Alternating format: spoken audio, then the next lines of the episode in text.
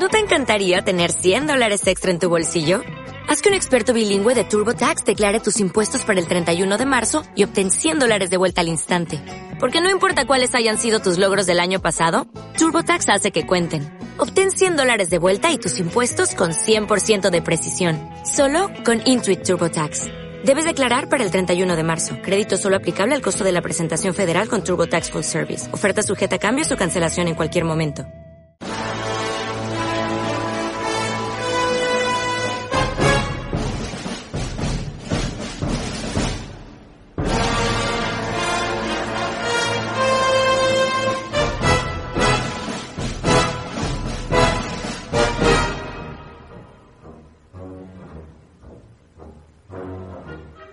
Bienvenidos amantes del cine, sobrevivientes de un tiempo que no creen mito ni leyenda. Tomen asiento, enfunden, desabrochen los cintos y pasen al salón, porque en este pueblo no se admiten armas. Expandan con pataditas la tierra por el campo y anímense a sentir, pensar, descubrir de nuevo el amanecer de esa imagen del alma. Aquí, en Radiópolis, Bienvenidos al cine. Bienvenido a la gran evasión.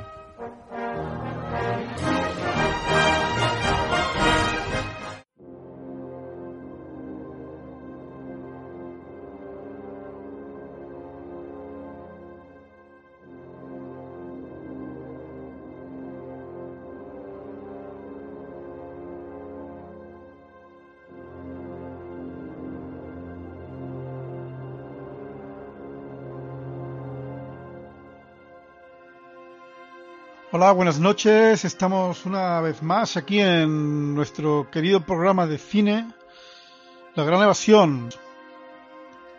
Y hoy vamos a tratar sobre un film diferente, eh, Telma, Telma de Joaquín Trier.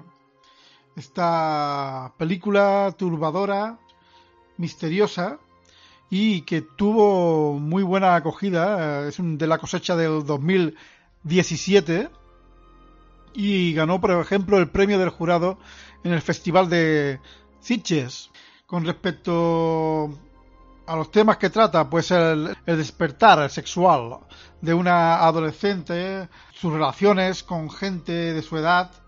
Ella está viviendo su particular infierno motivado por la educación represiva de sus padres, realmente sobreprotectores, unos padres religiosos y muy conservadores.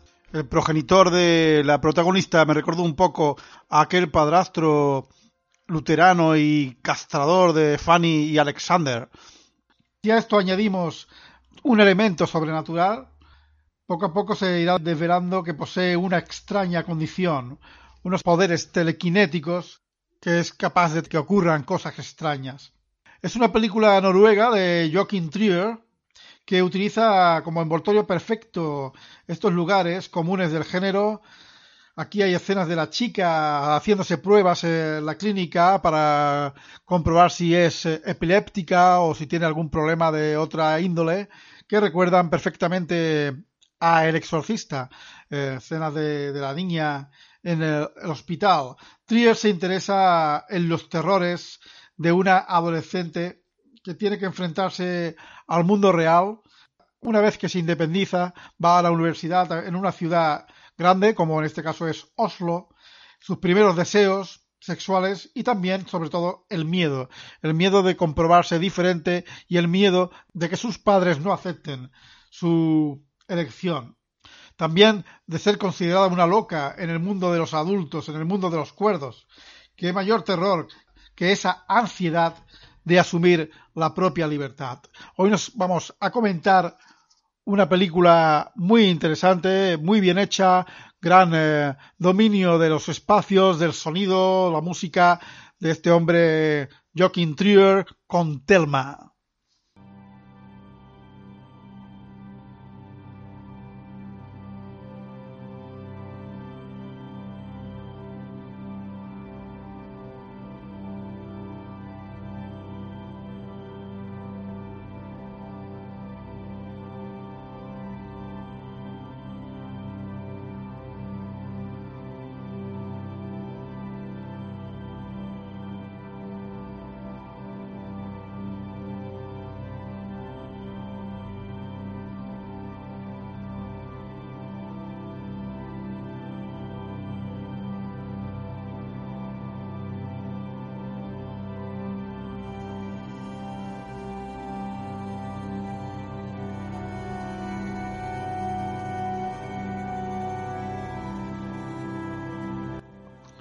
Estamos con Telma, la película noruega. Antes de comenzar a charlar sobre ella, pues vamos a recordar nuestro blog del programa que es cinema la gran evasión.blogspot.com donde colgamos reseñas y los programas que están en iBox y también pues estamos en internet en las redes sociales, en Facebook, Twitter y nuestro correo electrónico es granevasión.hotmail.com Sin más preámbulos, eh, procedo a presentar pues a los colaboradores del programa que están por aquí. Últimamente repetimos los mismos siempre porque Herbie tampoco entra hoy. Eh, ¿Qué tal, Salva? ¿Cómo estás? ¿Qué tal? Buenas noches. Limón. Nada, pues como ya dije la semana pasada, tres estamos, pues tres que vamos a tener mucho tiempo para, para intervenir. Sí. ¿Una película? ¿Te gusta la, peli? Película, la, película, la verdad es que me, me ha sorprendido. No, no tenía conocimiento de ella. La he conocido gracias a este programa que, que se ha propuesto y, y, la verdad que ha sido todo un descubrimiento. Sí. Yo la había visto, la había visto hacía un año o así y la pide Zacarías Cotán, ¿Qué tal, Zacarías? ¿Qué puedes decir sobre esta película que creo que te gusta mucho? Sí, hola, buenas noches. Yo mm, tuve la ocasión de, ver el estreno en el Cine Avenida y la verdad es que la película me sorprendió favorablemente. Eh, no, no tanto por la historia que cuenta, mm, que también, pero sobre todo por la forma de contarla. Eh, con, con unas imágenes muy potentes y, con una estructura narrativa de, de muchísima sugerencia, casi más que, presencia. Y es, es, una mezcla de, de, cine psicológico, de thriller, de, de películas de terror y, de películas fantásticas. Y me parece que está bastante bien conseguida, ¿no? Pues sí, pues esta chica, esta actriz noruega, Eili Harbo, una chica tan joven que pues ha hecho muy poco poca cosa, pero que ha ganado ya algún premio. Está, yo creo que espléndida, ¿verdad? Esa combinación de vulnerable y también al mismo tiempo resiste todo lo que le va viniendo, los envites que le van viniendo. Sí, es una chica, me parece una actriz magnífica, aparte de mm, una chica muy guapa y, muy elegante, con mucha clase y además muy em, comunica fuerza y vulnerabilidad al mismo tiempo. Y desde luego da, da, da un personaje espléndido. Mm. Ya desde el inicio con esa secuencia tan, tan potente, con el padre, el padre del actor Henrik Rafaelsen, son todos allí escandinavos, claro. Salva, es una historia sobre la búsqueda de la identidad de una joven y su problema con la familia y todo revestido de ese tema fantástico que tiene también, sobrenatural. Sí, además una, una búsqueda de, identidad que, en la que entramos todos los espectadores. Sí. Porque la, película, eh, eh, como, como, bien comentas, tiene un, comienzo potentísimo, ¿no? O sea, esa secuencia en la que el padre va a disparar sobre el ciervo y gira la escopeta hacia ella, eh, te hace entrar de lleno en la película porque tú mm, quieres desde ese comienzo saber por qué ese hombre se le pasa por la cabeza disparar contra su propia hija, ¿no? Entonces, eh, está esa, esa cuestión de fondo en, la, película desde el principio y después lo que tú comentas, ¿no? El tema de la identidad, que es esa identidad que nosotros buscamos también, igual que ella, eh, intentando encontrar respuestas a, los sentimientos, ¿no? Los sentimientos suyos que se enfrentan constantemente con la educación que ha recibido. Sí, eh, Joaquín Tri hablaba de, de una historia de, del paso de la adolescencia a la, a la juventud. Y, y, él hablaba, ah, quería contar una historia como mm, de empoderamiento femenino. Pues lo, lo, hablaba así. Pero claro, la historia es muchísimo más compleja. Esa imagen del principio es desasosegante y, fascinante, ¿no? luego mm. que un padre eh, apunte un rifle a la cabeza de una hija pequeña, vamos, de una niña de, de, seis años. Eso, eso te impacta de tal forma que efectivamente es lo que tú dices, Salva. Dices, ¿qué es lo que pasa aquí? ¿no? ¿Por qué, por qué sucede esto? Claro. ¿eh? eh, entra completamente, ¿no? Y, además te va desvelando las cosas poco a poco, eh, porque incluso la historia del, hermano pequeño te la va contando a trozos, o sea, el, montaje de narrativo que tiene eh, va subiendo de tensión. Incluso es, curioso porque la primera parte de la, de la película, que tiene casi dos horas, la primera parte es, más lenta o, se percibe de una forma más, más morosa, pero la segunda parte eh, va con una velocidad de vértigo. A mí, me, por lo menos, me, me, lo, me lo pasó, ¿no? Eh, la cantidad de, de, elementos que está, que, está, que está cruzando ¿no? en la historia. Sí, en esa primera secuencia de, de la cacería en la montaña, que es verdad lo que dice el montaje que tiene tan fantástico, ¿eh? cuando la niña mira los peces bajo el hielo, que ya te está antecediendo eso, la, la secuencia del segundo flashback del, del, hermano bajo el hielo, que es una de las secuencias más grandes también que he visto yo de cine fantástico, el bebé bajo el hielo, y es que uno no se espera a ese padre, vemos al fondo al, al ciervo y de pronto apunta a la cría, después sabemos por qué hace eso, por qué puede empezar a odiarla, también tiene su motivo para odiarla, ¿no, Salva? Sí, no, desde luego, cuando conocemos toda la historia, eh, claro, eh, cuando tú ves esa primera escena, piensas en que tiene que ser algo muy poderoso eh, lo que le lleve al padre, porque no, da en ningún momento apariencia de, locura. Y, después también, claro, toda esa relación que se va, se va desvelando con, el, con respecto al hermano, que hay una cosa que tienes clara desde el principio, que es que ese hermano no está. Ese mm. hermano no, está vivo. Lo único que la, pregunta del espectador es qué ha ocurrido con ese hermano, ¿no? Pero te imaginas algo tremendo. Entonces, es verdad que ahí el director juega muy bien sus bazas porque juega con el subconsciente del espectador. El, espectador es el que va generando una imagen tremebunda en la cabeza, mucho más tremebunda que después lo que realmente ha ocurrido. Sí, pero incluso además eh, se permite el director darle, mm, yo no diría una vuelta de tuerca, sino varias vueltas de tuerca.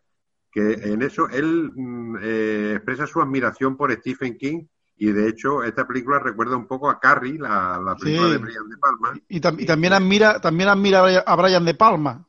Sí, y aquí le da la vuelta de tuerca hasta el punto de mm, que no nos meten la personalidad del padre, que aparentemente es un hombre muy apacible, muy, muy educado, muy agradable, muy conservador, muy cristiano, pero se va convirtiendo poco a poco en el malo de la, en el malo de la película. Se convierte en un monstruo, sí. Claro, hay, hay una frase que dice ella eh, en, la, en una de las fiestas que tiene, en reuniones con sus amigos, dice, Jesús es Satán. esa frase es determinante porque está viendo como la otra cara de la moneda de, la realidad esa que ha vivido ella con su familia y de la que está viviendo en la universidad con, eh, de Oslo con los compañeros en, eh, eh, cuando ella intenta separarse de la familia y vivir su propia vida. Sí, esa, esa frase que le dice que cuando se están bebiendo, que parece una tontería que está diciendo porque está un poco borracha, mm. pero la, la amiga le dice, la amiga con la que tiene cierta atracción, le dice, ¿por qué lo dice susurrando? Lo, dice así porque le da miedo incluso a ella oírse decir eso. Claro, claro, porque es una cosa que le sale del subconsciente. En la, película está toda trufada de las líneas, los límites que hay entre el deseo, las pulsiones, lo, que te, lo que te sale de dentro y la realidad. Y, incluso tu propia condición, esa chica que tiene, que se descubre poderes, poderes paranormales y que, y que tiene que, que barajarlo de alguna manera y, y, aprende a dominarlo como, como lo consigue al final, porque eh, eh, eso es uno de, de, los, de los caminos que tiene la, la película a donde te llevan. Con respecto a, a, la comparación con Carrie, sí que es verdad que tiene mucho de Carrie, con lo de los poderes estos que tiene y tal, pero esta película es mucho más ambigua que Carrie cuando, por ejemplo, ella, yo viendo la película, cuando ya tiene esos ataques, uno no sabe si son simplemente ataques de ansiedad muy fuertes que le dan. En el principio, el médico le dice también que pueden ser ataques psicogénicos provocados por la mente, pero uno no sabe realmente qué le está pasando, ¿verdad? Es que realmente la, es verdad que está muy bien traído lo de, lo de Carrie, porque todo el tema de, aparte de lo que está comentando Raúl, todo el tema de la, la, madre, que en este caso es el padre, ¿no? Que es de donde viene la, la represión y la, y la lucha del, del, personaje contra la represión. En el, en el caso de Carrie, de una forma mucho más directa, eh, la, lucha contra, el, contra la represión eh, cristiana, en este caso, y en el caso de, de, esta película, ella lo hace de una forma, como comentáis, mucho más subconsciente, ¿no? Está, e, e, esa, esa lucha está ahí constante, incluso en esas posesiones, en esos sueños que tiene premonitorios y toda esa cosa que, circula por su mente sin que ella lo controle, mm. está la, lucha contra la represión. En esos sueños que tiene, que sueña con una serpiente, que es el pecado, la serpiente, claro. Claro, claro. pero incluso si, si nos fijamos, eh, en toda la lo que es la primera parte de la película, la chica no es consciente de sus poderes. Eh, entre otras cosas porque su propia familia, o sea, eh, el padre principalmente, mm, eh, ha apagado, o sea, ha sofocado todo eso, ¿no? Como se ve en la parte final cuando la tiene drogada. En la parte final la tiene drogada precisamente para que no suponga ningún problema para que no para bueno y le tienen drogada como tienen como tienen a la abuela no a la abuela. Claro en la habitación bueno y, le tiene la abuela está oculta. La chica pensaba que su abuela había muerto hacía muchos mm, años. eh, o sea eh, a, la chica la tienen eh, sojuzgada en ese ambiente familiar y, y, y cuando ella sale cuando se va a la universidad incluso la llaman por teléfono y le dice el padre tu madre no, no le gusta que no le cojas el teléfono o que no le devuelva la llamada, es decir, está constantemente, está controlada, está controlada. y la muchacha lo que intenta es salir de eso. Y, y al mismo tiempo que va saliendo de eso, es cuando va reconociendo, conociéndose a sí misma, conociendo su propio cuerpo y conociendo todos esos poderes, y su propia mente, y todos esos poderes que tiene. ¿no? Hmm.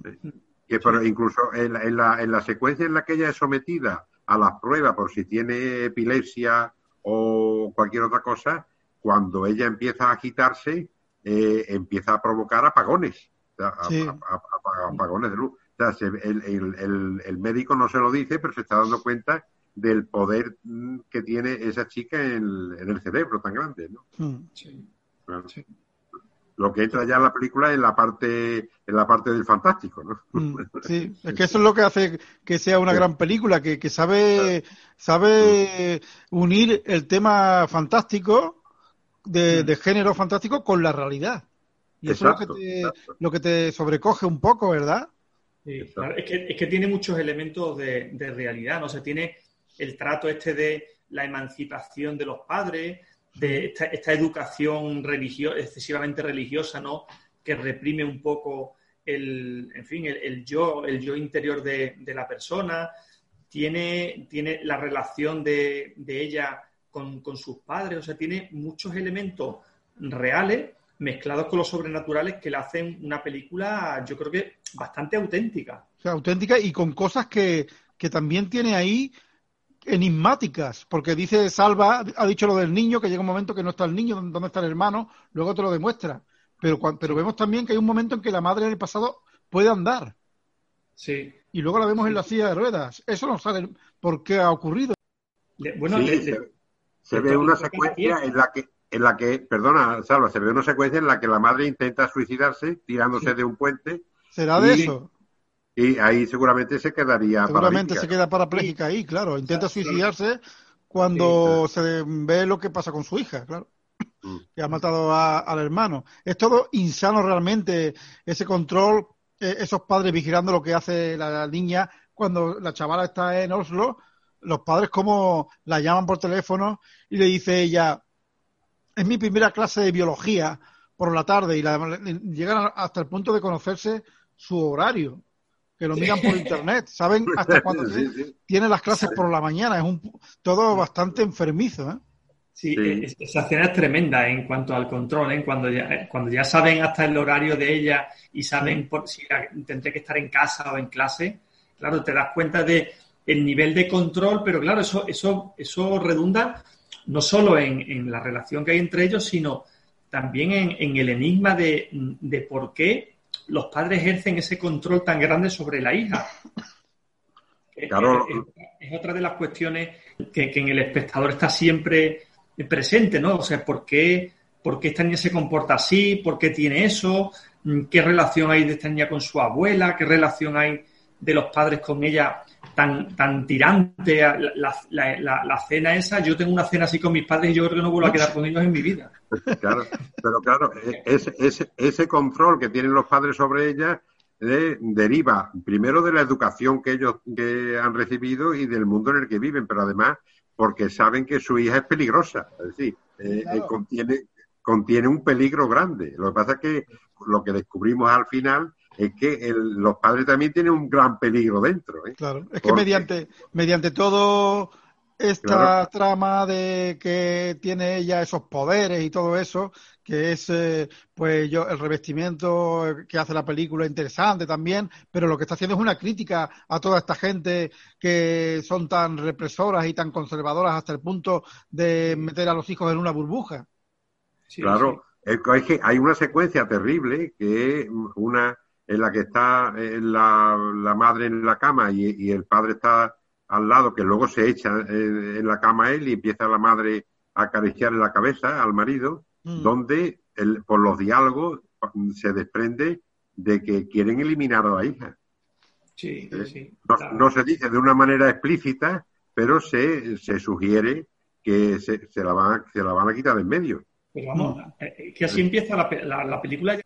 Ya tampoco te sorprende porque, mm, porque claro, no, no sabes por qué quieren llegar a eso, pero cuando ya llega, lo, del, lo del hermano y ya sabemos el peligro que tiene la niña y, y porque ya incluso con seis años intentaron matarla, mm. al principio decía, el padre decide protegerla, eh, drogándola para que la niña prácticamente olvide ese recuerdo que al final acaba trayéndole él. sí, que cuando, cuando, sí, porque cuando, cuando la está drogando le dice, tengo que contarte una cosa. Sí, efectivamente. Ah, sí, y, entonces empieza a contarle lo del hermano, pero le cuenta la, cuando, cuando el hermano muere, pero realmente el, primer flashback también es, potente, ¿eh?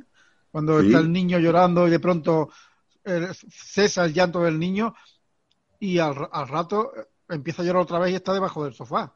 Bastante... Es que pero... cualquier cosa que ocurre con un niño, y además un niño, en este caso un bebé, en una película, de terror eh, realmente da pánico en el espectador. ¿eh? es que el bebé siempre, sí, sí. A mí es una, es una cosa que esta película me ha, me ha recordado, no sé si habéis visto esa película, una película que se llama El Otro, de Robert Mulligan. Sí, sí, los, dos hermanos gemelos, sí. Esa, película tiene también una escena tremenda mm. sí. en la que son... Eh, la, del pajar, la del pajar. Sí. bueno, y la del, la del cubo final, la de, la de cuando lo, lo, han metido al niño dentro ah, de... Esa escena es tremenda muy buena película de Mulligan. A mí también me recordó esta película, pero no en el tema del terror, pero sí en eso, en ese punto eh, claustrofóbico y no poder salir de ese mundo. Eh, Las vírgenes suicidas, la de Sofía Coppola. Ah, sí, sí, sí, Esa madre también, que, era la Kathleen Turner, con esas niñas que estaban encerradas en la casa. Es que es verdad que todas las películas de, la, de la adolescencia esta conflictiva relacionada con la educación en casa y tal, mm, esta película tiene, tiene mucho, muchos parecidos con, muchas películas. Y en tono, no sé qué os parece a vosotros, a mí me recordó mucho a la de Déjame entrar, a la película sueca. Sí, también. Una espléndida película, por cierto. Sí, sí, en el tono de la película, las imágenes frías, el, la escena de la piscina, me recordó, me recordó mucho. Cine sueco. Las escenas de la piscina también tienen un referente en La Mujer Pantera de Turner. ¿eh? Es verdad. la escena de la piscina también es, muy buena. Todos esos elementos, y efectivamente, pero se ve que Joaquín Trier es un, es un gran aficionado al cine. Él dice que es un gran admirador de Stanley Kubrick. Hmm. Eh, pero eh, todos esos elementos están muy bien asimilados y la película tiene su propio tono y tiene su propio empaque. Es decir, lo, lo, firma todo con, con personalidad, porque incluso en las escenas tan terribles como son las de las desapariciones del, pequeño, están filmadas con un tacto que al mismo tiempo que producen eh, tensión y, terror, pero no, no están remarcadas, no están subrayadas, está, está filmado con elegancia. Es un cine de terror, eh, eh, digamos, con, con estilo. ¿no? Con buen estilo. Sí que tiene muchas cosas también de... Eh, utiliza los planos muy extensos, ¿no? Se ve así en la naturaleza. La fotografía de Jacob Ire, que también es bastante kubrickiana en ese sentido. Y después la, la escena en la que la chica eh, cuando se da cuenta que el padre mm, e intenta acabar con ella y es ella la que acaba con el padre, la escena en la que el padre sale ardiendo en la barca es impresionante. ¿eh? Sí, impresionante, sí, sí. Mm, con una combustión espontánea. pero es que además se mete en el agua y cuando intenta salir del agua mm, vuelve a arder otra vez. Sí, sí. esa escena tiene, tiene relación con lo que comentabais antes, con la frase aquella que dice medio borracha, de mm. que, de que él decía como Jesús es el diablo, ¿no? Claro. Entonces tiene relación con esto. El, al padre lo, que hace es que lo hace arder como si estuviera en el infierno. Es que lo que, has comentado tú antes, Salva, de, de la escena esa en el restaurante. Sí ahí ya vamos dándonos cuenta de que el padre es un lobo con piel de cordero realmente, porque con esa suavidad que comentáis, dice, cuando la chica comienza a hablar de estos conocidos y empieza a, no, no está burlándose de ellos, dice, qué gracioso cuando dicen que la Tierra se creó hace, hace 6.000 años, porque ellos por lo visto son creacionistas, esos amigos son gente también muy conservadora y empieza a hablar de ellos así, sonriendo, y el padre le dice, no te burles de la gente, no te pienses que porque estés estudiando tienes más conocimientos que, o que eres mejor que nadie, pero se lo dice de una manera totalmente como, como un dios terrible. Muy hiriente, ¿no? Hiriente. Sí, sí. sí. herir a su propia hija antes mm. que, antes, o sea, prefiere proteger a los otros que están diciendo, mm. claro, una auténtica barbaridad, ¿no? O sea, que ella, mm. ella digamos, está, está diciendo algo razonable, mm. pero él, él toma eso, él toma lo razonable, lo, le pone la aura mística y le da la razón a los otros y, prefiere, prefiere eso, herir a su propia hija en, su orgullo. Mm. La verdad es que esa escena es tremenda, ¿eh? porque ahí vas viendo, es verdad lo que, lo que tú comentas, ¿no? Vas viendo el padre, el, cómo es en el fondo y, el tema religioso va, va, va cogiendo mucha fuerza. Y luego, cuando, cuando hace, cuando ya ella, la niña, se acerca a él luego en la, en la casa, por la noche, le dice que le cuesta hacer amistades y, le dice el padre, solo tienes que, solo tienen que conocerte, tú eres una gran persona. Eh, pues eh, realmente la está manipulando, le da una tira y afloja y llega un momento en que uno se da cuenta que la única forma de superar esto es matar al padre, que también para mí hay una ambigüedad ahí de matar al padre, porque cuando el padre sale ardiendo, ¿Realmente eh, esto está ocurriendo o realmente es una forma que ella está pensando que se va a librar del padre y va a dejarlo y lo está matando mentalmente? Tampoco lo sabemos muy bien.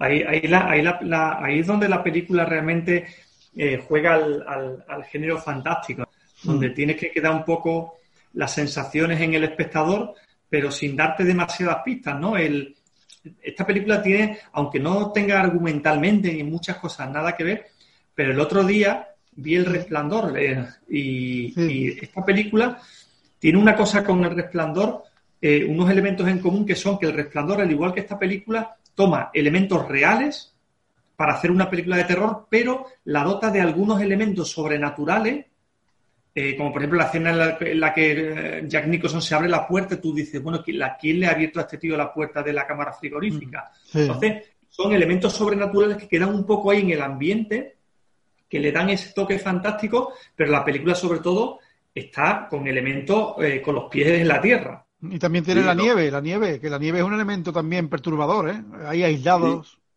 Sí. lo que pasa efectivamente la película en eso, y como decíais vosotros antes, es ambigua y es, una película eh, verdaderamente mm, tortuosa, ¿no? Pero en, lo que es en la parte final, no sabemos si el padre ha, muerto verdaderamente o no, pero el padre no vuelve a salir. es decir, eh, todo, todo lo que ocurre a partir de ahí es cuando ella eh, sale del lago y echa de, expulsa de su boca un pájaro muerto, un pájaro muerto que luego revive, luego, luego cobra vida.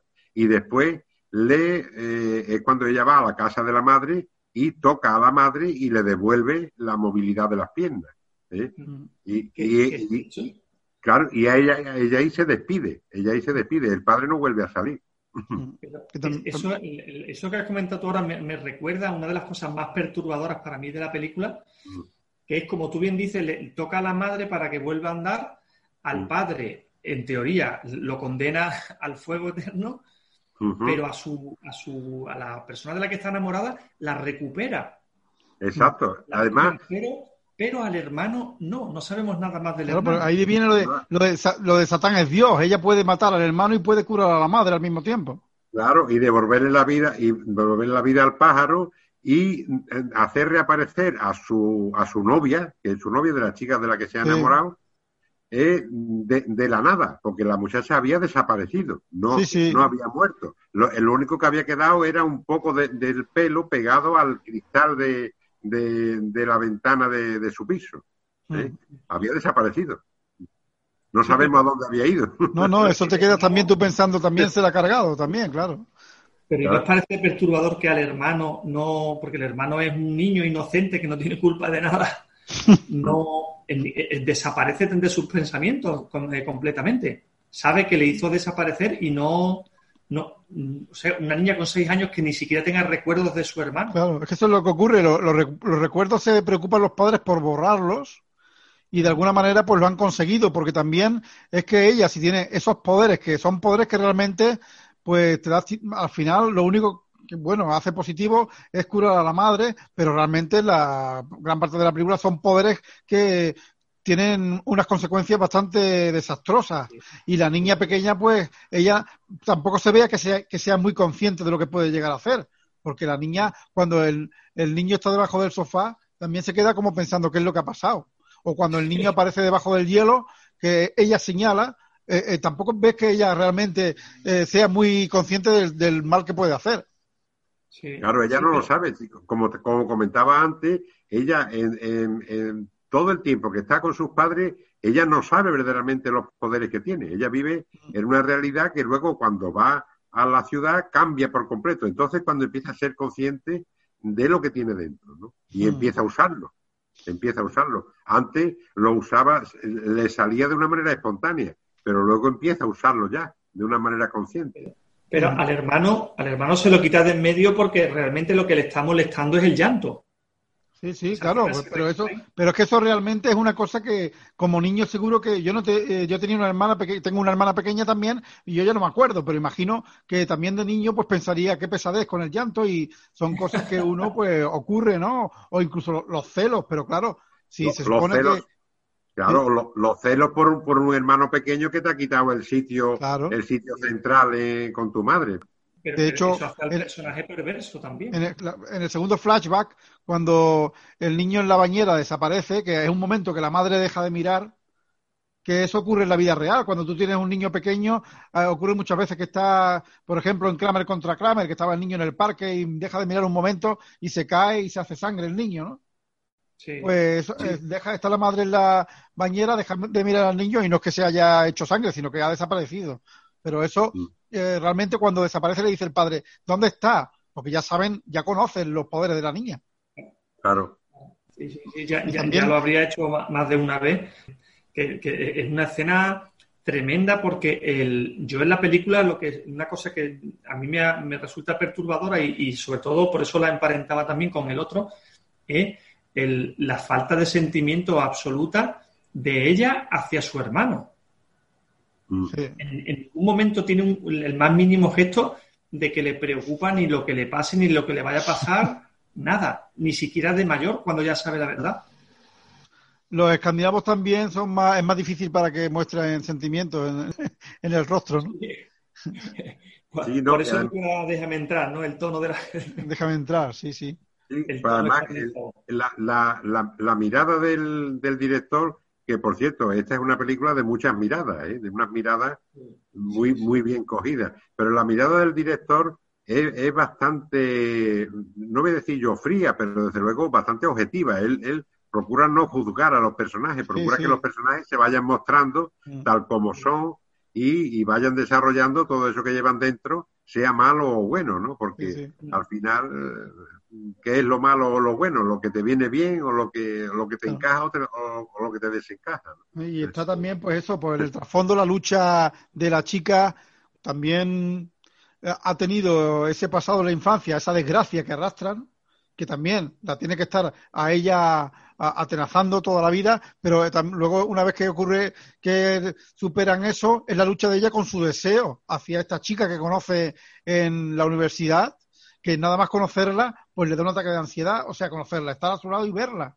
que es cuando le da ese ataque que los pájaros chocan contra las ventanas y aparece pues ese padre tan severo que no va, ella está segura que el padre no va a aceptar, ni siquiera aceptaría una relación con un chico, pues cómo va a aceptar una relación homosexual. Sí, sí, claro, ese es otro, ese otro punto de distorsión de, la película. Claro, sobre eso se puede hablar también bastante, luego lo podemos comentar. Claro, porque esos ataques que le dan a la chica, pues eh, luego también le dan casi siempre que está con la que está con la chavala. Cuando está en el parque que ella va a buscarla por la noche, y ella baja, pues otra vez se cae al suelo y empieza con, la, con los temblores y tal, y que luego ella sube a su piso y duermen juntas. Y en, la biblioteca también, en la primera vez que le da, también está presente ella, que es el motivo por el que se conocen. Sí, pues siempre está el director jugando, con eso, con el tema sobrenatural, pero al mismo tiempo, pues con la ansiedad de una chica que está intentando vivir e intentando independizarse del infierno en el que vive. Claro, es que los ataques epilépticos le, aparecen de una manera eh, constante cuando ella eh, siente el deseo hacia esa chica que le gusta y eso choca con la educación que ha recibido, que eso no se lo puede permitir. Entonces está, está eh, em, luchando entre la, razón, su cultura, su educación, a el deseo, la, los sentimientos, lo, que está, es un proceso de, de, escisión interna. De hecho, cuando, cuando... Y ahí es donde aparece la crisis, claro. Aparece la, crisis, pues. claro. Y que eso es una crisis, una ansiedad enorme que tiene. No, es más que eso, pero eh, cuando ella tiene los acercamientos con la, con la chica morena, pues ella la rehuye y empieza a decir, Dios mío, quítame esos, estos pensamientos impuros, déjame olvidar estos pensamientos. Lo dice una y otra vez, repitiéndolo. Esa escena es magnífica cuando la, elimina mentalmente. Después aparecen todas las escenas de sus recuerdos con la imagen de ella borrada. Los planos en los que aparecía ella, que es una secuencia magnífica de para mostrarte cómo ha, borrado de sus recuerdos al, personaje, ¿no? Y, te planteas que así también ha, borrado a su hermano, de la misma manera ha borrado a su hermano de la mente en el momento que lo elimina en el subconsciente, pues lo borra, borra también los, recuerdos asociados a, esa persona que ha eliminado. Bien, pues vamos a seguir luego en la segunda parte del programa. Seguiremos profundizando en esta película con tantas aristas y, y tan interesante. No es una típica película de terror, de cine fantástico, sino que tiene mucho más que comentar.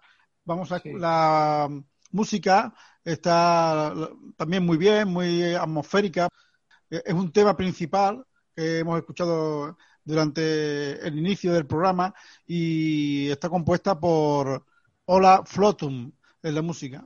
Nos vamos a quedar con... Sí, la música es espléndida. ¿eh? Bastante buena, sabe, sabe jugar muy bien también este director con en sus otras películas que ha hecho, que no ha hecho mucho, que es un director joven, pero sabe, me recordó por ejemplo a Xavier Dolan, que hablamos el otro día de Lawrence Anyways, estos tíos saben meterle muy bien la música y emparejarlo con las imágenes. y los sonidos, y juega mucho con los sonidos, cualquier tipo de sonido. Bien, pues. Ahora volvemos.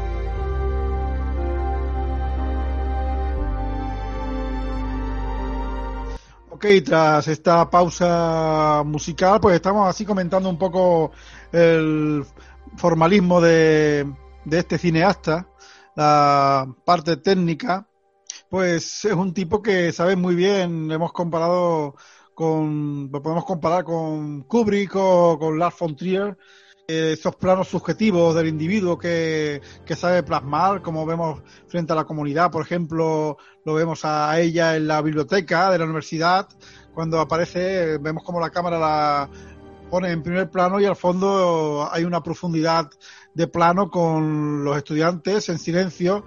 Eh, esto lo hacía también, por ejemplo, los grandes cineastas como Orson Welles o incluso Yasuhiro Ozu en sus películas. Eh, toda la problemática vital eh, o interna de, del personaje en conexión con lo que le rodea. ¿No es así, Salva? Como también lo sabe llevar muy bien a la pantalla y plasmarlo este Joaquin Trier.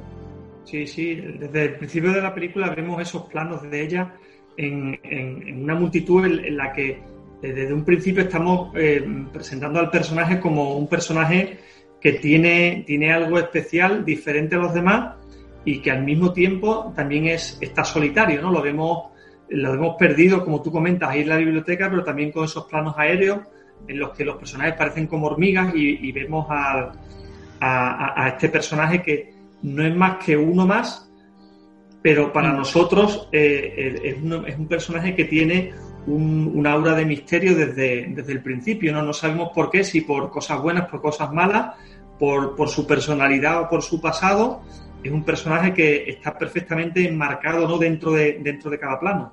Y es así que este director, ¿verdad? Zacarías es un director que aparte de ser eh, muy eh, brillante a la hora de esto que estamos comentando, también es un tipo que en su cine ha sabido y siempre se ha interesado por estos problemas mentales, estos problemas de personas jóvenes en conflicto con, con el mundo y con la, una etapa que tienen que cruzar, ¿no es así? Sí, eh, de hecho, la, película que yo le, le, conocía antes de ver esta era Oslo 31 de agosto, que está basada eh, libremente en la novela de Pierre La Rochelle, Fuego Fatuo, que la llevó al cine Louis Mal en el año 63, creo recordar, con Maurice Ronet, eh, sobre un chico que drogadito que está saliendo de una cura de desintoxicación pero que se dirige directamente hacia el suicidio, ¿no? Y también es, una especie de outsider, como es, como es esta chica en, la película. Esa película es muy buena, la de Oslo. Y, aquí, como decía Salva, esos planos eh, cenitales desde la, del patio del campus de la universidad, ahí nos, va mostrando desde lejos como si todos, todos los, estudiantes fueran iguales, prácticamente, ¿no? Además se ven en pequeñitos, pero él, y además nos mantiene el plano bastante tiempo para que mm, nosotros pensemos, son iguales, pero no son iguales. La chica que está ahí en el centro, que es donde se va a focalizar luego en la cámara, es, igual, pero es distinta. Eh, y mm, eh, durante toda eh, la película, sobre todo durante la primera parte, cuando ella, hasta que ella de, digamos, despierta a todos los poderes que tiene, eh, se muestra la soledad, la soledad tan, tan grande que está aislada, forma parte, no forma parte de, de, nada. Incluso la secuencia de la piscina, ella está sola nadando y, y, la, y la chica aparece de pronto, se le ven solo los pies en, en, en el plano, la chica de la que ella se va a enamorar. Y lo hace de una manera muy sugerente. Sí, tiene este hombre también tiene una película de, creo que es la primera que hace, que es Reprise. Mm. De la primera época es una película sobre dos chavales que son escritores y uno triunfa y el otro no. Y el que triunfa pues también tiene esa crisis, pues conoce a una chica y a raíz de una obsesión que tiene con ella, pues entra también en una depresión enorme y termina en un, incluso en un sanatorio. Y es un tipo que está muy concienciado y preocupado por estos temas. Porque yo creo que en esta película el tema principal es el miedo, es el terror de, de esta chica, pues a salir de la burbuja familiar, de esa familia nuclear en la que ha vivido y, por ejemplo, ese momento en la piscina también, ¿no? Hay un momento en la piscina cuando ella quiere salir a la superficie y no puede.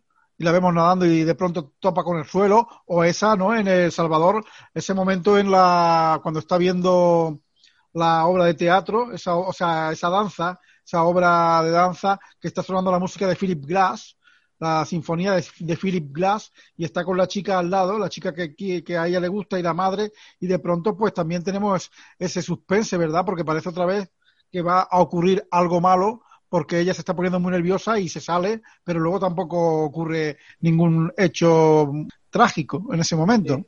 Sí, esa escena es magnífica y, me, recuerda a la, a la película de, de Carrie, porque hay una escena en la que vemos el, cómo se va tambaleando esa, esa lámpara gigante que hay en el techo, que parece que con los poderes mentales va a acabar eh, tirando sobre el patio de butaca y, eso, hay una escena en Carrie en la que el, suspense se va viendo igual, ¿no? La cámara sube hacia arriba y vemos el cubo de sangre y, toda la gente abajo y, genera ese suspense eh, con el conocimiento de unos hechos que solo percibe el espectador. Ninguno de, los, de las personas que van a sufrir las consecuencias de, de ello se, se, percatan, ¿no? Y es un, un, suspense no, no, solo característico de Brian de Palma, sino de su gran maestro de, de Alfred Hitchcock, ¿no? Sí, lo que pasa es que en esa escena la crisis le sobreviene a la chica cuando se da cuenta de que la otra le está tocando la pierna y le y mm. lleva la mano hacia, hacia la braga, claro. Entonces ella sufre ahí ese, ese shock. Lo mismo que ocurre en la, en la fiesta cuando está con los muchachos, cuando están supuestamente fumando un porro, que luego se dice que no es un porro, que era simplemente tabaco, cuando ella ensueña que está haciendo el amor con, con la otra chica, cuando al final descubre que se estaba ella tocando a sí misma, ¿no? Sí, sí, claro, pero, es eso siempre, es como ella siempre, porque es una chica que mm. siempre está como al límite, pero también tiene como una resiliencia, porque tenemos e-, ese momento cuando está en la clínica, que he comentado en la intro que me recordaba al exorcista, cuando está con esas luces que se apagan y se encienden, que también tiene conexión con otro momento de la película que empiezan las luces a apagarse y encenderse, que es que cuando está en la discoteca, me parece, también recuerda a, ese momento de, crisis, pero eh, ella cuando está en la clínica y le dice el médico que tiene esos problemas mentales de bastante graves realmente, y ella el miedo que tiene es a volverse loca a estar loca y a ser una desplazada en la sociedad. No quiere serlo. Y de pronto ahí vuelve ya no solo la crisis de ella, de su, eh, de, su infancia, lo del hermano que siempre la tiene que estar torturando, sino ahora tiene otro problema en su vida, que es intentar superar esa, esa enfermedad mental que tiene. Sí.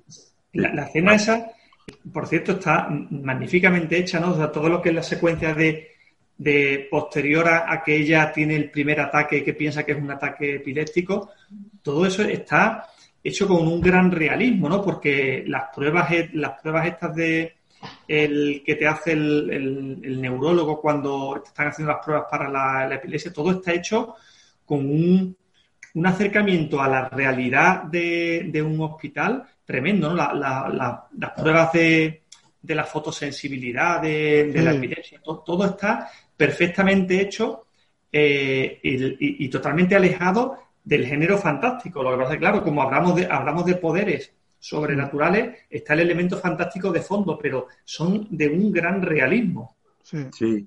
De hecho, los elementos fantásticos parecen como ensoñaciones, no sabemos si si, si pertenecen a la realidad o no. De ahí, de ahí la fuerza que tiene la película. Ah, eh, estabais hablando sobre la escena de la, de la piscina en la que ella no puede, parece que no puede salir. Eso está sacado de una película de Richard Marquand de los años 80, creo que se llamaba El legado. Eh, de Richard Marquand, que fue el director del Retorno del Jedi, creo que fue. sí, Marquand. Y que, está, muy bien, está muy bien resuelta esa escena porque cuando va a intentar eh, salir a la superficie se da otra vez con el suelo. Sí. Esa escena es la que me recordó, la que me recuerda a mí al momento crítico de que en la clínica le están apagando, se empiezan a apagar y encender las luces. Cuando está en la piscina también ocurre lo mismo. Y ella se hunde y quiere salir otra vez. Y es como que hay un también, sabe muy bien eh, ensamblar todos esos momentos el director.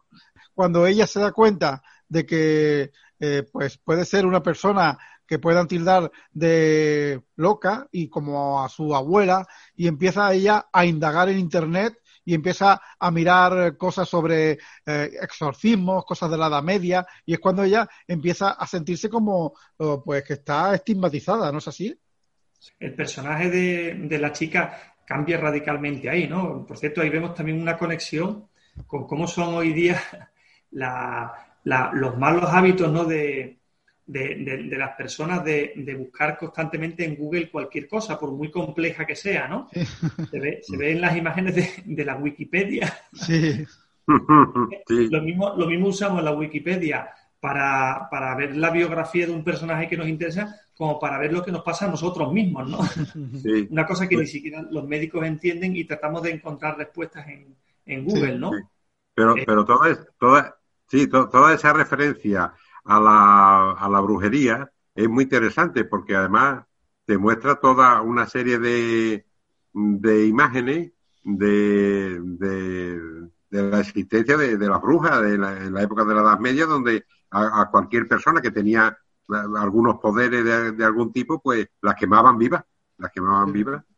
Y, y, y, te representa un poco como si esta chica fuera una bruja del siglo XXI, ¿no? Hay una gran película también de un escandinavo danés, en este caso que es Diez Irae de Dreyer, que ahí sí te muestra todo, todo ese terror que pasaron esa Te muestra toda, toda, toda, esa persecución. Yo le veía, mm, eh, antes, no sé si os comenté, hay una película de Louis Mal del año 75, Black Moon, Luna Negra, que por lo visto ha, influido en esta película. Yo esa película la desconozco, pero sí le veo influencia de Berman. Eh, de Berman. Sobre todo, sobre todo en el personaje del padre, que me parece un personaje que puede estar sacado del manantial de la doncella o de los comulgantes, un personaje torturado. también también el, padrastro de Fanny Alexander. También, también. Sí, sí, es un personaje torturado por, más, que por sus actos, por sus pensamientos, ¿no? El, como, como, los, personajes de, de Berman, como comentabais, el del manantial de la doncella. En mm. este caso, este hombre eh, como ya hemos comentado, ¿no? Él eh, piensa con matar a su hija de seis años. Entonces, qué mayor tortura para un hombre religioso eh, que vive bajo, bajo unos dogmas muy, muy rígidos, ¿no? El, tener ese tipo de pensamiento. Efectivamente. También hay una película que yo recuerdo, que es bastante nueva, que también tiene semejanzas con esta, que es La Bruja, de Robert Eggers. Eh, tiene también ese terreno, pisa terreno sobrenatural también, por supuesto. También tiene unos hechos ocultos, inexplicables. Tiene un hermano y hay un padre puritano, unos padres que también pues están chocando contra la sexualidad de su hija joven. Y el hermano desaparece. Hay muchas cosas que tienen en común con esta peli. La bruja es una película bastante interesante. Sí, es súper interesante eso que has comentado ahora porque esa película en concreto me, gustó muchísimo. Y es verdad lo del cuando está la, hermana intentando entretener a su hermano y cierra los ojos, se tapa la cara, desaparece, tiene, tiene esas cosas en común. Y después también el tema de... El, pero claro, esa película está ambientada, es como un, viaje en el tiempo porque conecta con todo lo que comentabais vosotros de, de las brujas, ¿no? De que en esa época un, ataque epiléptico a un niño podía eh, ser considerado como una, posesión, ¿no? Es una cosa que en, la bruja se trata muy directamente y aquí, a través de esa magnífica escena que, habéis comentado, ¿no? De cuando ella empieza a ver fotografías reales de, posesiones, de lo que antiguamente se pensaba que era una posesión, ¿no? Que eran enfermedades de, pues, como, como las que hoy día se tratan Mm, como epilepsia, como, como lo que le comentaban a ella, ¿no? Los, ataques estos que le daban a ella que tenían que ver con ansiedad o con depresiones. Mm. Sí, pero Joaquín Trier eh, tiene la, la, cualidad, la virtud en esta película de integrar todos esos elementos que podían parecer a otra época en la época moderna. Aquí, con los, como estabais comentando, ¿no? Con los teléfonos móviles, con el Internet, con la Wikipedia, con el Google, y como si fuera una cosa que, que digamos que existe entre nosotros. Es decir, eh, cabe, te lo crees. La historia que te está contando puede ser increíble, pero te la crees. Te mete una, una, una verosimilitud que, que, que, nos mete en la película. porque, sí, sí, porque, porque sabe, sabe muy bien eh, integrar los temas de reales con toda esta historia que le hace mover los, los objetos y las personas. Claro, y con toda la, y con toda la historia o la tradición que pueden tener, pues los relatos de brujería, los relatos de, de, poderes sobrenaturales, de, de, algo que quizás aparentemente puede, eh, puede eh, pertenecer a otra época, a otro tiempo, pero que aparecen en este mundo real de, nuestros días, con, con las ciudades supermodernas, eh, con toda la tecnología a nuestra disposición, y la película te la crees. Es como la, comentábamos antes, la película de Déjame entrar, que, que, tomaba elementos muy reales como el tema del bullying, del este que sufría bullying allí en el colegio y tal, te lo mezcla con el, con el cuento vampírico, ¿no? Exacto. entonces, claro, pero eso te, te, estaban hablando de problemas muy reales, la relación del niño con su padre, de su padre que no se sabe dónde está su madre. Entonces, todos esos elementos que, que son familiares para las personas, enmarcados en, dentro de un aura de, de fantasía, de, de misterio, que, que, yo creo que es una, es una apuesta muy interesante y nos están viniendo muchas de allí, de, de los países escandinavos, ¿no? Sí. y, además es curiosa también la relación que tiene la chica con la madre. ¿eh? Con la madre, que, aparentemente parece un personaje neutro o que está ahí como... La madre siempre eh, está así como tranquilizando, intentando suavizar. Exacto, a medio camino. Y, y el final, el final de la película es ambiguo también, como, como mucha, mucha parte de ella. Como toda la película como casi toda la película, y es lo que le da su, su misterio, porque a la madre la, la, hace volver a caminar, pero la deja sola, porque la madre al final dice, no te vayas, Telma, no te vayas, y ella se va, o sea, la deja, la, deja sola, la, la, la, cura y la, y la castiga de, al mismo tiempo. cuando, cuando Telma le, le dice, le cuenta a los padres que le han diagnosticado esos ataques psicogénicos, que así lo nombra el médico, eh, ataques psicogénicos que quiere más o menos decir que con la mente eh, pues lo provoca todo, ¿no? Debido a temas internos del sistema nervioso, pues lo que hace que, que tenga todos esos problemas de salud. Eh, y el padre le dice, o la madre, te ayudaremos. Eh, y cuando le está diciendo te ayudaremos, al mismo tiempo le dice el padre, te hemos dado algo para que te calmes. De manera que los padres, como es normal, ya han indagado, saben lo que tiene y ya la están drogando, como han hecho con su abuela.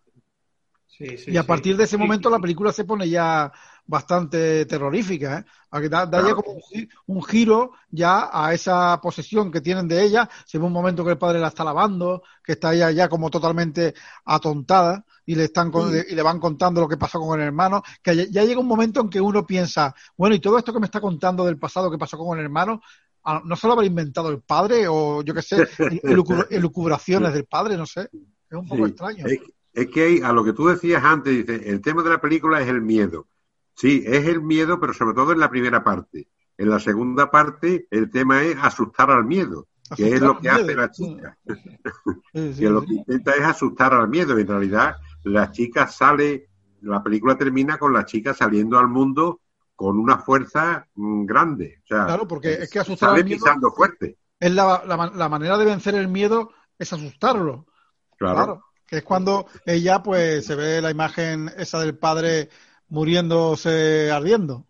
además hay muy interesante la escena que comentabas antes, Raúl, cuando se encuentra con, con ese suelo al intentar salir de la piscina que también conecta mucho con la, con la del hielo, ¿no? Cuando empieza la película ve un pez bajo el hielo, al hermano que lo manda bajo el hielo, entonces ese, ese hielo, ese, esa capa de hielo o ese muro en la piscina es un poco el contra lo que ella lucha, ¿no? Contra esa, digamos, simboliza un poco el padre, la represión. La película es muy simbólica también con el, con el tema este, ¿no? de las barreras. Sí, la película tiene un montón de símbolos. Porque incluso eh, la, misma serpiente que aparece eh, dos o tres veces en la película tiene el componente de la serpiente que sería el, el, diablo, o sea, es, la, tentación, pero también es un símbolo fálico. Símbolo fálico. Y incluso eh, hay una escena en la que la serpiente se mete por su boca. Claro, porque ella en ese momento está luchando también con su condición. Y también tiene el símbolo cuando el padre empieza a arder, tema esto de la que según el tema este del, de los misterios, el tema este de la combustión espontánea, eh, se dice que ha habido personas que le ha ocurrido. Mm, sí, sí, eso por lo visto está, está comprobado científicamente. O sea que, pero vamos, yo, no me lo creo, ¿no? Que, puede ocurrir que esté de pronto y empieza uno a arder por, por dentro. Y ahí otro que, otra cosa que estabais vosotros comentando antes, es otra vuelta de tuerca que le hace el director a la película, es que el despertar sexual de las chicas es con otras chicas. ¿eh? Sí, claro. digamos que es como eh, eh, pecar doblemente contra las ideas de su familia y las ideas de los padres, que es una relación lésbica. Le, está diciendo al padre que, que, que, se ha tomado dos cervezas y el padre no le gusta la idea Dice, bueno, pues estás empezando, estás empezando a tener nuevas experiencias, pero realmente no sabes las nuevas experiencias que está teniendo. Claro, es un reto importante. Que ni siquiera era cerveza, que era vino. Era, vino, sí, Que ya, hombre, es que claro, ahí se ve ¿no? cuando tienes a alguien tan, tan estricto y tanta tanto deber y con, tanta intensidad, pues tiene que mentir. Eso es lo que hace que, que la hija le mienta al padre. Claro, es que, es que, lo que realmente le pasa, el, cuando le pregunto lo que le pasa, lo que le pasa es que, que quiere a una chica, está enamorado de una chica. Mm. Eh, mm, eso lo reduce a beber alcohol. Y el beber alcohol, que era vino, lo reduce a cerveza. ya lo siguiente era decir que había bebido Coca-Cola. Y, otro, otro, eh, otra cosa que, que hace, como es un director muy visual, como habéis comentado que tiene influencia de Stanley Kubrick, también tiene común cosas con Xavier Dolan, lo veo, ¿no? Eh, esa forma de, de incluir eh, la música, los planos largos, cómo alarga los planos, cómo pues eh, combina eh, un plano, luego un primer plano, sabe manejarse muy bien en, en, el tema audiovisual y también, por ejemplo, las manos, cómo, cómo enfoca las manos, muchos planos de cuando está, por ejemplo, eh, los ataques epilépticos de ella, siempre se centra en las manos temblando, ella mirando hacia abajo, como no entendiendo la situación. Luego también vemos las manos del padre cuando empieza a arder, el, fuego empieza a salirle de las manos, o también cuando eh, las chicas están juntas, siempre vemos las dos manos entrelazándose de ellas. Sí, es un, además tiene, sí, además tiene unas imágenes muy sensuales, ¿eh? tiene unos, unos primeros planos y unos gran, grandes primeros planos que son verdaderamente eh, muy eróticos, muy, muy, muy, muy logrados. Es, algo parecido a Xavier Dolan, pero yo creo que es menos exhibicionista, es más preciso, más, más concreto. Sí. va más al grano. Los planos están en, la relación de ellas dos, si os fijáis, la, primera escena en la que ellas dos se ven, tú ya te das claramente cuenta de que ahí lo que se está fraguando no es una amistad. Es que es, evidente, desde que se miran la primera vez, tú ves ahí una mirada cómplice en la que no, estás viendo a una futura amiga, hay una atracción. No, no, hay una atracción entre las dos. choca con las imágenes, claro, ella empieza, recibe la solicitud de amistad de, Facebook o de Instagram, no me acuerdo. Sí. Y, y, entonces ahí ya ella empieza a ver un poco el historial de ella y se ve ella con otros chicos. O sea, que tú dices, bueno, a, él, a ella le interesan otros chicos, pero, pero a, mí, a mí mi subconsciente me dice otra cosa. Sí, Como espectador ya eres consciente de eso. Sí, sí, y además lo, comunica muy bien, ¿eh? está muy bien firmado. las miradas, los cruces de miradas están muy, muy bien logrados en la película. ¿eh? Sí, está muy bien hecho. Que no sé si habéis visto, que me ha recordado también, el, viendo esta película me ha acordado de ella, una película islandesa que se llama Border. ¿Brother? No sé. Border ah, sí, Border, Border, sí, la, la, vi en el Festival de Sevilla de Cine Europeo. Es una película realmente perturbadora también y extraña, ¿eh? Ah, que sí, es buenísima la de, Border. Pues. Esta la, podemos traer también al programa en el futuro. Pero esta, ¿La has visto, Zacarías, Border? No, no, no, esa película no, no la conozco yo. Pues es una película, pero además rarísima, ¿eh? porque aquí estamos hablando de gente desplazada, pero en, esta película que dice Salvador eh, es que son aún más extraños, ¿verdad? Sí, sí, además también, también juega con esto, con los elementos fantásticos mezclados con elementos de realidad a este mismo juego que, esta película. Por eso cuando la he visto también me ha venido a la memoria la película de Border y es injustamente desconocida. ¿eh? Y también tiene un componente fantástico. Sí, sí, sí, totalmente. Mm. Y también es, visualmente también es una maravilla. Realmente me, sorprendió mucho, sí, sí. De hecho, también están ahí en la, la, naturaleza, están en el campo. También. Aquí, en, en, esta película, visualmente a mí me, me ha llamado mucho la atención lo bien que retrata el, el, blanco y negro en color. Es decir, hay, hay, hay tonos blancos y grises, eh, gamas de grises que se ven que, que, están en color, pero que podían ser sacados como si estuviera rodado en blanco y negro. ¿eh? es una película muy, muy blanca en ese sentido, muy, no sé, muy fría. Yo creo que tiene la frialdad buscada, intencionada. Bueno, tiene una frialdad y tiene después mucho calor y tiene mucha intensidad y tiene mucho erotismo. O sea, eh, hay mucho contraste, sí, verdad. Claro, está, está eh, la película juega con los contrastes siempre, no solo estilísticos, sino argumentales también. Y después todo eh, lo que mm, eh, lo que hace grande a una película, lo que hace interesante a, una obra, es que toda esa corriente subterránea que va, que aparentemente algunas veces aparece, otras veces no, pero que le da sustancia, que le da densidad que le da densidad, que eh, eso lo, comunica perfectamente, lo, manifiesta muy bien eh, este, este, director. todo, ese trasfondo, ¿no? Y también... todo ese trasfondo. Todo ese trasfondo está, es, digamos que es toda esa maquinaria que se está moviendo por debajo, está, y él lo va sacando, lo va sacando, cosas que te oculta, cosas que te va mostrando, y eso le, le da a la película ese nervio y esa tensión que te lleva eh, en volandas prácticamente hasta, hasta el final. Aquí tiene mucho... Que te pega el tirón. Mucho trasfondo freudiano, Aquí está Freud también. Claro, matar al padre... Totalmente, vamos. Sí. Eh. Pero además hay una, una, cosa en esta película, eso que comentáis del trasfondo este, que la veo yo mucho como le ocurría al, al, Resplandor, que es una película que juega mucho con, con estas cosas, pero eh, todas esas cosas subterráneas la mayoría acaban, acaban por responderse a lo largo de la película, pero hay muchas que quedan en la sombra y eso también le da mucho mérito a la película y mucho empaque de, gran película. Responde a las preguntas que hay planteadas para el espectador, pero no las resuelve todas. Claro, porque en las películas de misterio, si se dan demasiadas explicaciones, pues te, cargas el invento, te cargas el, te cargas el misterio. Efectivamente, efectivamente. Y eso es lo, mismo que le ocurría al resplandor. El resplandor terminaba una escena con una fotografía que te, que, mm. te trastocaba totalmente. Dice, bueno, esta fotografía me ha destrozado lo que yo pensaba hasta ahora, ¿no? Entonces quedan esas mm. sombras que quedan sobre el personaje, sobre la relación con la otra chica, sobre el hermano. Todas esas cuestiones se, las lleva el espectador consigo. Claro. Y además hay una cosa también interesante en esta película y es que los diálogos son muy sencillos. Son la ah, mayoría incluso, incluso hasta vulgares. No hay, no hay, eh, eh, eh, no hay frases detonantes, no hay grandes em, manifestaciones, ni, ni, Hay, ni, hay, filosofía, ni no, no. son, diálogos muy directos. Son muy directos y muy cotidianos y muy, muy normales. Sí, sí, muy de andar por casa y solo, cuando está ella, por ejemplo, en el piso sola y la llama a la madre, ¿qué estás haciendo? Me iba a hacer algo de comer, ¿qué, qué hace?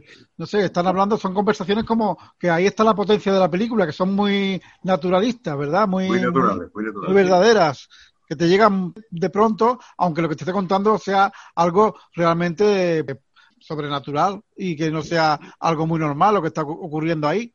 Pero es que está construyendo hasta en lo que vosotros, en la simplicidad, ¿no? De todo esto que comentáis, hasta en eso está, está construyendo porque está, está construyendo la, la relación que existe entre ella y el resto de personajes que aparecen en la película, ¿no?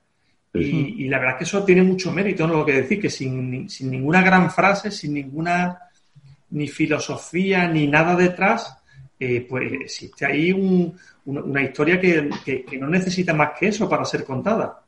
Mm. Exactamente. Eso es lo que hace el buen cine. Pues sí, yo creo que hemos hecho un buen repaso a esta película tan extraña y al mismo tiempo armónica. Y bien, vamos a, a comentar, eh, ya hemos comentado muchas, casi todas las escenas de la película, pero vamos a ver, por ejemplo, Zacarías, para ti, ¿cuál es la escena que más te llega?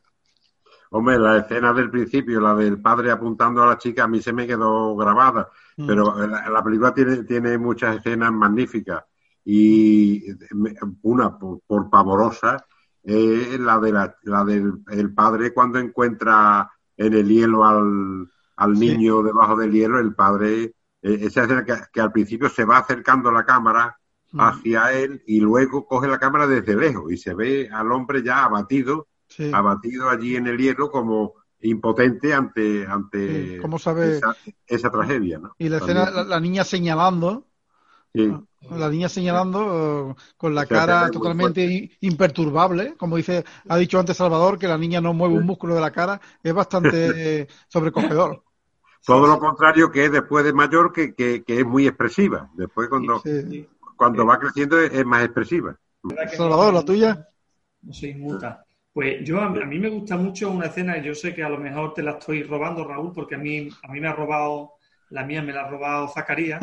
y a lo mejor te robo yo a ti la tuya, que es la de la barca, que me parece impresionante. Cuando el, el hombre se empieza a arderle las manos, se mete en el agua para intentar apagarse y, saca el cuerpo y vuelve a arder otra vez fuera del agua, el cuerpo mojado, y ya sabes que, eso es imposible. O sea, está ardiendo en el infierno y eso no hay Dios que lo apague. que no lo salva ni la Macarena, ¿no?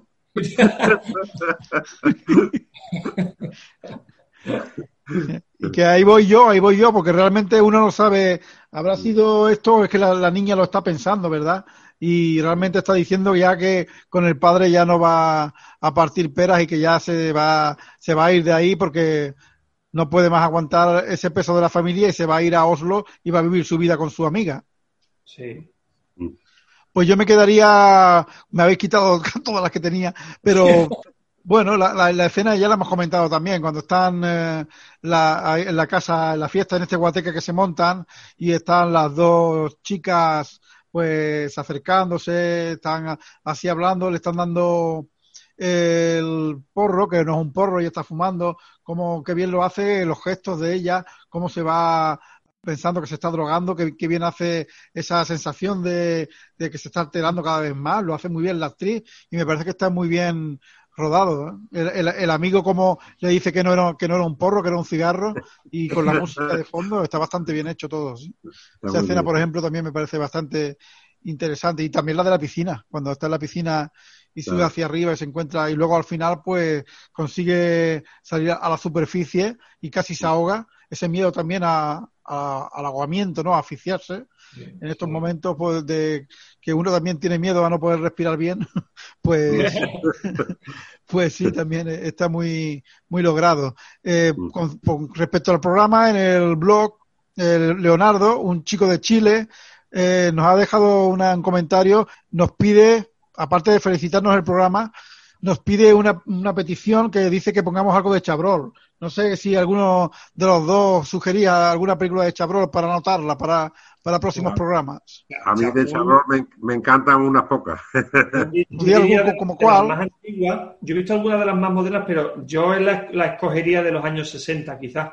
Hmm. Por ejemplo, de los años 60 está La Mujer Infiel, que es magnífica, El Carnicero es espléndida, y al anochecer también es estupendo.